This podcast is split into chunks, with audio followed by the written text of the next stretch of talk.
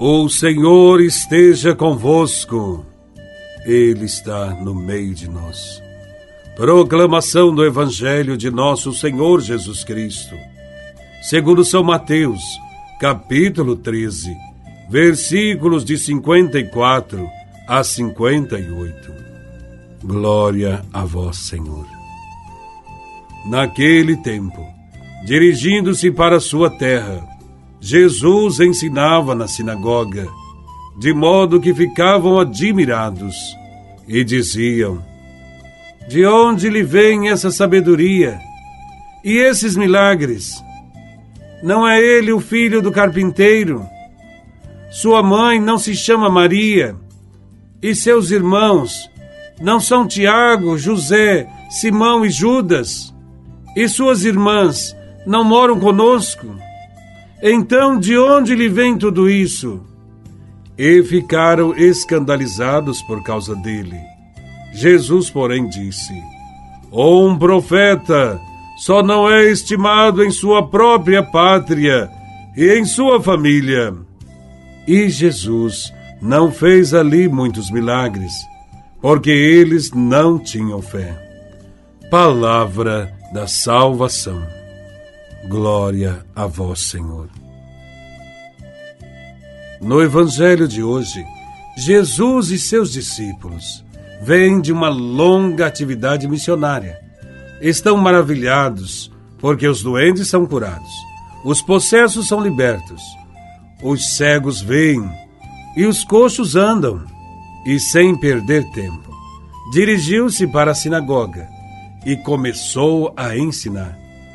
Suas palavras encantam os seus ouvintes pela sua sabedoria e autoridade, mas ao mesmo tempo começam a inquietar-se os presentes, dizendo: Esse homem não é o carpinteiro, o filho de Maria, irmão de Tiago, de José, de Judas e de Simão.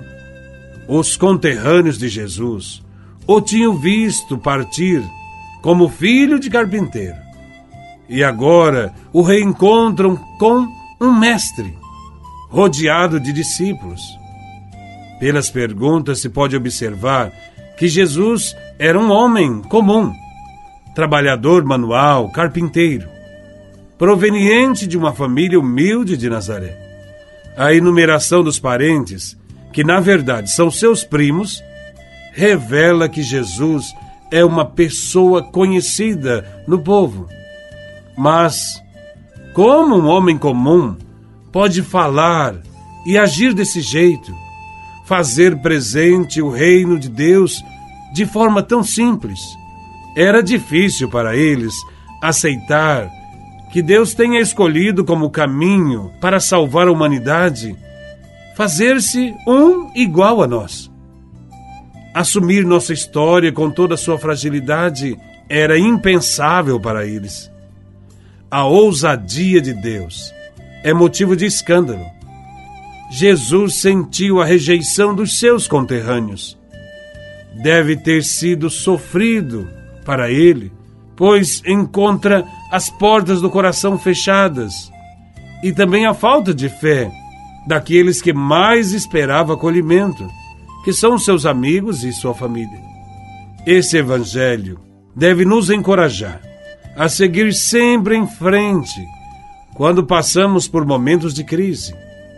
Quando não houver a conversão em nossas famílias e em nossas comunidades, quando nos sentirmos, às vezes, impotentes diante de um mundo que parece só existir violência e desigualdades. O Evangelho nos ensina que Jesus não desiste de sua missão. Ele continua e segue enfrentando outros conflitos, outras dificuldades, até chegar à cruz. Jesus não desanima diante da rejeição pelo contrário, cada passo que ele dá continua sendo um sim ao Pai e ao reino de Deus. Jesus não perdeu tempo com quem se obstinava em não aceitá-lo. Ele seguiu o caminho. Por isso, não realizou em Nazaré muitos milagres. seria perda de tempo, acarretaria ainda mais maledicências, acirraria os ânimos do povo. Por isso Jesus seguiu em frente, buscando quem estivesse aberto para deixar-se tocar por sua mensagem. O fracasso não o abateu, nem diminuiu o amor com que realizava a missão que o Pai lhe tinha confiado. Louvado seja nosso Senhor Jesus Cristo, para sempre seja louvado.